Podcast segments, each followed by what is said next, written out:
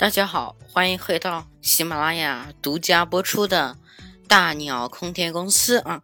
今天我们继续来看，我们继续来深究飞机。我们上次呢是讲了飞机为什么没有倒档，那么这次我们来讲一讲，我们来走进飞机，我们看一看飞机和飞机外之间这些设施。都有一些什么的什么样的秘密吧？今天我们要走进驾驶室。我们这个驾驶室呢，是一架 A 三五零，空客 A 三五零啊。有人有人叫他们墨镜侠，是因为它的玻玻璃，就是它挡风玻璃，很像一个很像戴了眼罩的一个人。那么今天我们要讲的就是这个挡风玻璃。大家肯定都记记得那个二零一八年五月十四日的那个四川航空三 U 八六三三的那件事件吧？对，就是后来被改写成了中国机长的。那么那个事件中呢，那架飞机 A 三幺九就是因为挡风玻璃前挡风玻璃破裂，就是驾驶副驾驶前面的挡风玻璃破裂，然后导致副驾驶飞出驾驶舱，然后。客舱失压，最后飞机这个机长还是还是安全的把所有的乘客都送到了成都双流，紧急的备降在了成都双流机场。那么这个危机才算是才化解。那么我们今天就来讲一讲这个为这个挡风玻璃它中间的秘密。那么这个挡风玻璃啊，它不是一般的玻璃。它其实跟那种防弹玻璃，它的材质是差不多的，就是那种那种不会因为那些小风啊什么的小小小只个鸟啊就裂掉。这种防弹玻璃呢，防弹玻璃一般都会一一般都会有三层啊，这种三层的玻璃，最外面一层呢是防止就是对风。进行一个调节，啊，就是做做一个整流罩的那种作用，然后在里面就是在里面一层呢，就是比较有韧性的那种韧有较韧性，而且是比较硬的啊啊不对，是一个比较硬的一个比一比较硬的一个玻璃。那么这个玻璃呢，它是可以很有效的挡住这个破裂的。但是，外面这个，外面这个一旦破了，里面这个其实，其实对空气阻力是有很大的影响的。空气流动，因为它已经不是流线型了。那么外面这一层其实也是，也是非常坚硬的。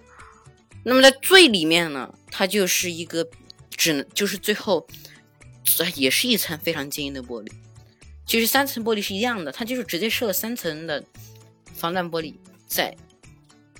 在这个飞机这边，因为飞机很有可能就是像中国机长这样三层直接破掉，当然这是非常罕见的，一般最多就是一两层破掉，然后飞机就马上被拿去维修了。但是这次这次的中国机长这次的脱落，是因为它的这个粘性，就是它的这个粘的那个粘粘玻璃的那个。粘玻璃的那个东西，它没有做好，它没有粘粘粘住，没有没粘好。然后呢，风再这么一推，然后就炸了，就脱离了，这叫脱离。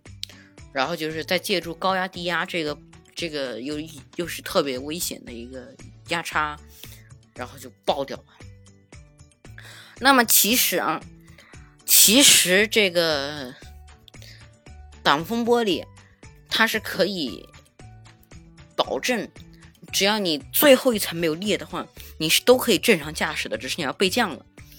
但是如果这是一种不好的玻璃的话，那就很有可能就爆掉了。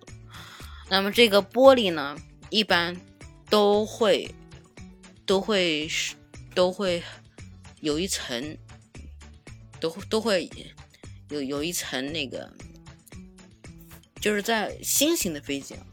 它可能还会有一些遮光啊什么的。但是这遮光遮光的话不算特别多啊，遮光其实也对飞行是有有一点点障碍的啊。那么这个飞行中呢，其实未来的飞机还有可能会在飞行中，在这个挡风玻璃上面投射上一些一些什么，比如一些目的地之类的，还有航线都可以用用这个玻璃来做好。那么除了除了一些外，比如除了一些，比如那种屏幕碎掉了，嗯，他们就没法开了。那除除了除此之外，在未来可能你压根就不需要判断判断这判断那了，因为这个玻璃都已经给你计算好了。那么这个玻璃呢，其实也没有特别多好说的啊。那我们今天呢就先讲到这儿了，然后我们下一次继续聊这个驾驶室啊。我们下次可以聊聊别的，也可以聊驾驶室。我们下我下次再定吧啊。那么感谢您收听本次由喜马拉雅独家播出的大鸟空间公司啊，我们下周再见。